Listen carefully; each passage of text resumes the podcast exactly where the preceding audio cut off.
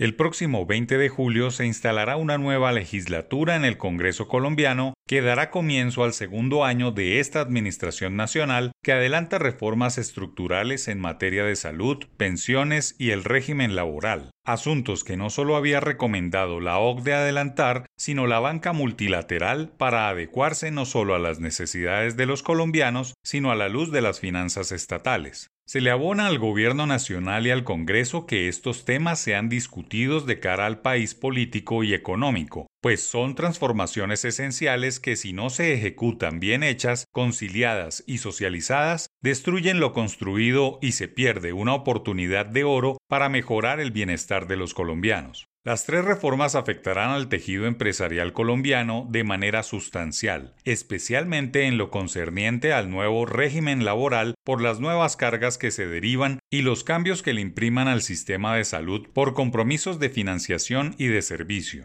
El tema de las pensiones será trascendental para todos los colombianos formales ya cotizantes, pues el nuevo sistema afecta su ahorro mensual y la expectativa de pago futuro de los trabajadores formales y además compromete las finanzas públicas destinadas a subsidiar al resto de nacionales que no accedan a pensiones. Desde 1991 no se planteaban tres reformas simultáneas de tanta envergadura para las nuevas generaciones, lo cual es meritorio, pero se acaba el tiempo de esta legislatura y la necesidad de socialización de las propuestas brillará por su ausencia, especialmente en las regiones, en las universidades y en todos los foros gremiales de medio año. Aún hay cosas por explicar, cabos sueltos, compromisos, modificaciones y máxima observancia al verdadero beneficio para toda la sociedad. Quizá cambiar por cambiar no sea el camino de estas reformas. Debería ser mejor aún, construir sobre lo construido durante las tres últimas décadas. Colombia no se puede dar el lujo de hacer mal estas tres reformas estructurales, que dicho sea de paso, ya se abordaron. Ahora solo queda que haya consenso general para hacerlas bien hechas sin afectar lo avanzado ni perjudicar a las personas, mucho menos a las empresas o al sector productivo como jugador en salud y pensiones. El sexto y séptimo mes del año están cargados de puentes festivos. Los congresistas no trabajan los lunes y los viernes. Habrá elecciones regionales y municipales en octubre. El gobierno nacional ha debilitado sus mayorías en el Congreso. No ha habido mucho juego académico universitario en las anunciadas reformas y no se les ha hecho mucho caso a los estudios de los gremios económicos sobre los diferentes temas. Por tanto, el tiempo apremia y la eficacia y efectividad de estas reformas no debe dejarse al arbitrio de congresistas apresurados que las aprueben a medianoche, a las carreras, solo movidos por contratos estatales, unos puestos burocráticos o una embajada.